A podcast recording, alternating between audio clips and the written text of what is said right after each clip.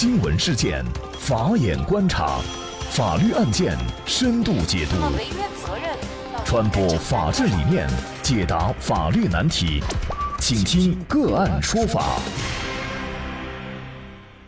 大家好，欢迎关注个案说法，我是方红。引发各界关注的网红主播微博攻击辱骂河南人案，本月十四号在郑州市金水区法院公开开庭审理。郑州市民景长水起诉称，网红胡伟从二零一二年起注册使用了新浪微博，自称从事主持人职业，拥有数万名粉丝。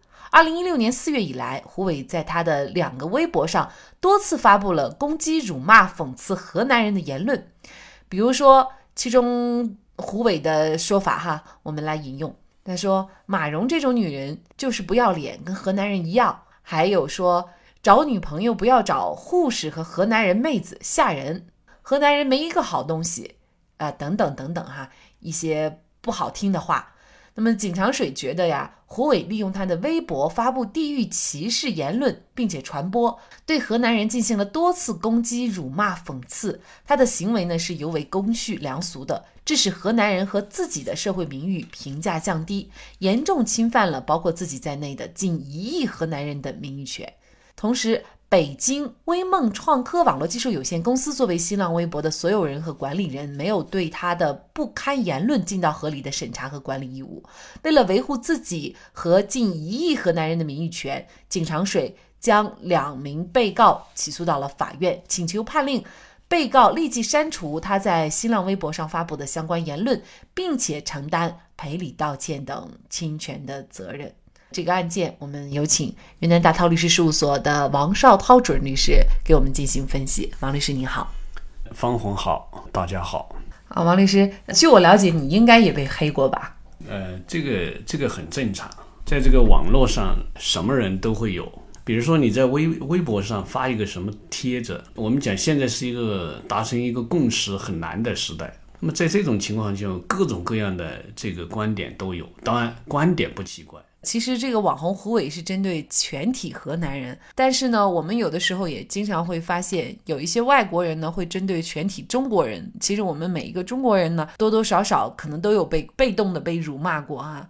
那这个案子就是比较特别，在于因为井水长啊，他是将近一亿的河南人当中的一人，但是胡伟呢，他又针对的是全体河南人，不是特定的指某一人。作为井水长来说呢，他就要跟他较这个真儿。就是你不该这么来辱骂我们河南人，他有这个资格代表全体河南人来起诉胡伟吗？如果他要代表全体河南人，肯定是不行的。那这就需要所有河南人的一个授权或者叫委托。但是这个案子啊，他还恐怕不是代表河南人来起诉，而是代表他个人。你是否能够代表个人来起诉胡伟呢？就要看找法律依据。那么，根据《民事诉讼法》一百一十九条，我们进行起诉，就是所谓的民事诉讼，它一定要具备这么几个条件，就是你你是否能够有资格来起诉。第一个呢，就是原告是与被告有直接利害关系的公民、法人和其他组织。就这一条，我们就可以来进行分析。你作为一个原告井水长，你是否与被告有直接的利害关系？那么现在他骂的是全体的荷兰人，就荷兰人这样那样，就是对荷兰人的名誉有贬损的这些歧视性的语言。那么如果井水长他就是一名荷兰人，他就可以说被告的这个歧视性语言对我原告就造成了直接的伤害，所以有直接的利害关系。这个是第一个。第二个有明确的被告，第三个有具体的诉讼事实和理由，第四个属于人民法院的受理范围和受诉人民法院的管辖。那么只要满足这几个条件，那么你就可以进行起诉。从本案的情况来看呢，如果井水长他确确实实是一名荷兰人，他是有资格进行起诉的。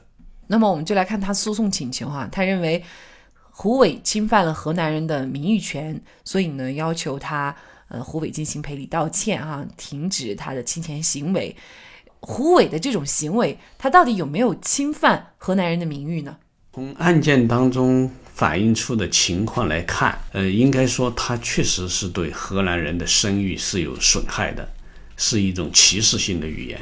个人认为还是构成了这种名誉权的一种侵害。根据这个《民法通则》和这个侵权责任法当中的规定，如果你侵害了这种呃名誉权的话，你就要采用赔礼道歉、消除影响。恢复名誉、损害赔偿，通过这种方式来对原告进行补偿或者弥补。那么从本案当中的情况来看，造成了荷兰人的名誉的损害。当然，井水长他本身是个，如果是个荷兰人，那么肯定也对他个人的名誉造成了损害，因为你就是荷兰人当中的一份子。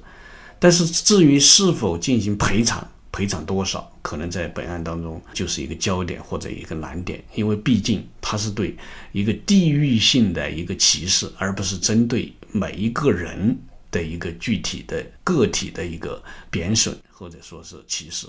不仅是胡伟哈，在现实生活当中，从我读大学的开始，就不停的有会听到哈，有人在说河南人的一些种种不好。那针对这种地域黑的情况，你是怎么看的，王律师？这个地域黑，我觉得这个避免不了的。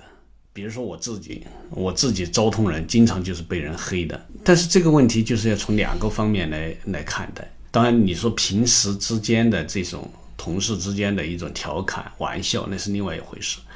如果是通过这种网络，通过互联网，特别现在这种主播这种形式，那么这就要求我们的这些呃所谓的网络的大 V 啊。很有影响力的这这些人，一定要注意自己的言行，也就是你不能够有这种地域的歧视、性别的歧视，你必须要以国家的法律作为一个底线，否则就像本案当中的，现在只有一个井水长一个人来起诉，如果有十个、一百个、一千个、一万个来起诉，可以说这个人你你仅仅应付这种诉讼就会让你痛不欲生，这个是一方面。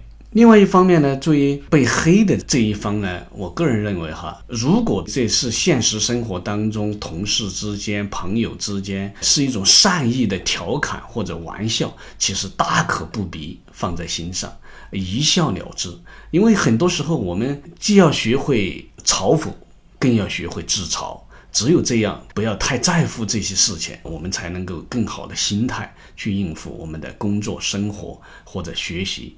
而不会天天纠结于这方面的这个事情，所以这个应该从两个方面来进行对待或者看待。其实我觉得，对于河南人，很多人确实是现实当中会有一点偏见哈。但是呢，我就认为这样的偏见和歧视，往往是出于你对这个地域的人的不了解，或者你对这个地域的历史、它的具体的现实状况出于不了解，所以你才会这么说。就比如说，很多外国人会黑咱们中国人，其实等他们了解了以后，了解咱们中国的国情，深入了解咱们中国的每一个人，他接触的每一个人之后，他可能就会转变这样的思想。比如说，我妈在没有去美国之前呢，她对美国的认识就是美美国人就是很霸权，随时都要打仗，不讲道理。但是他去了以后，他接触了以后呢，他的这种观念就完全改变了。他觉得他们很善意，他们很有礼貌，等等等等，呃，素质也很高。我觉得就是很多的歧视都是源于不了解。做任何事情就是你要针对某件事、某个人，而不能说因为一个人你就整个地域的人就全部黑掉，这个是非常不理智的一种行为。这个我完全同意主持人的这种说法。比如说这个荷兰人。比如说，在我们律师事务所就有好几位荷兰人。其实他给我们的感觉是什么呢？就是那种不怕吃苦，然后有那种冲劲、闯劲，那种顽强拼搏的那种精神。所以我们经常，我们经常会拿荷兰人开玩笑，他们拿我们昭通人开玩笑。我们会觉得，就是说，全国的这个荷兰人就是云南的昭通人。其实大家是一种什么呢？就是一种力图。通过自己的努力奋斗改变自己命运的这种精神，可能是比较突出的。无论是荷兰人还是昭通人，所以我觉得这个是很多人对他们的误会或者误解，实际上是因为你不懂。好，感谢王绍涛主任律师。那今天的个案说法，我们的微信公众号会跟大家推送另外一篇文章，是王绍涛主任律师自己写的一篇叫做《被误读的昭通人》。我觉得这篇文章写的特别好，读了以后呢，你就会了解到为什么大家给云南的昭通人贴了那么多像中国的河南人一样的标签。同时呢，对于很多地域的人，为什么会经常被黑？